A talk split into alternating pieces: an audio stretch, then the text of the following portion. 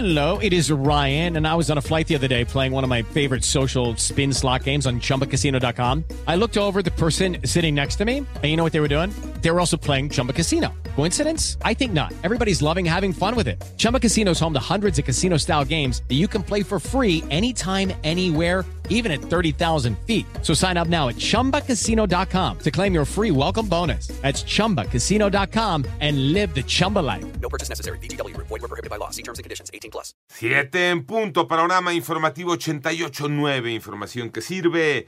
Yo soy Alejandro Villalbazo en el Twitter y en TikTok, arroba Villalbazo13, viernes 16 de junio, Iñaki Manero. Gracias, vámonos con el panorama, el panorama nacional, luego de dos días de protestas, cierre de aeropuerto en Culiacán.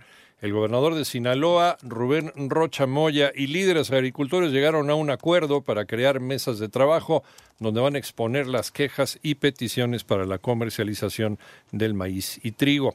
En tanto, tras no hallar causa probable en su contra, un juez de los Estados Unidos desestimó la acusación contra Denise Ahumada, regidora de Reynosa, Tamaulipas, detenida por transportar 42 kilos de cocaína en su vehículo.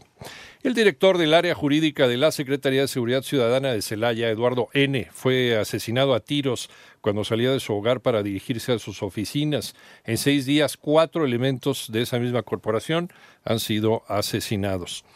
Hay distintos factores que generan un ambiente negativo para la inversión en el país. María Inés Camacho. Si bien la actividad económica en las distintas regiones del país ha venido creciendo incluso por primera vez en los niveles que se tenían antes de la pandemia en el primer trimestre del año, el Banco de México advirtió que aún se siguen presentando limitantes como la inflación e inseguridad. Lo mencionaba en el caso del, del turismo, efectivamente, como las alertas de viaje pues desincentivan a los turistas. Y luego también lo mencionaba en el caso de la actividad comercial, pues porque también nos hablan de la inseguridad que también desincentiva a algunos de los, los consumidores. Fue la voz de Alejandrina Salcedo Cisneros, directora general de Investigación Económica del Banco de México, quien reconoció que la amenaza de la gripe aviar podría impactar en los niveles de inflación. Para 88.9 Noticias, María Inés Camacho Romero.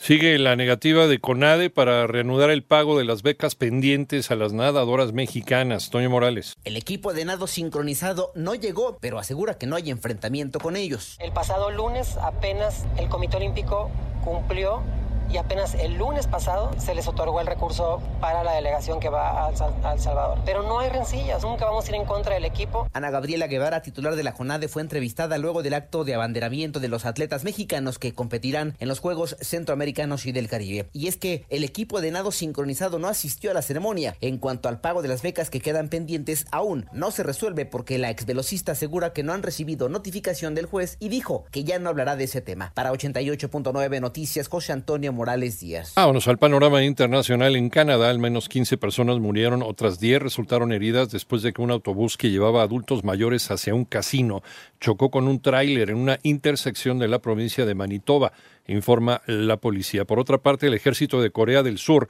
anunció que recuperó los restos del satélite norcoreano lanzado a finales de mayo y que cayó al mar amarillo por un fallo técnico dando por concluidas las labores de rescate.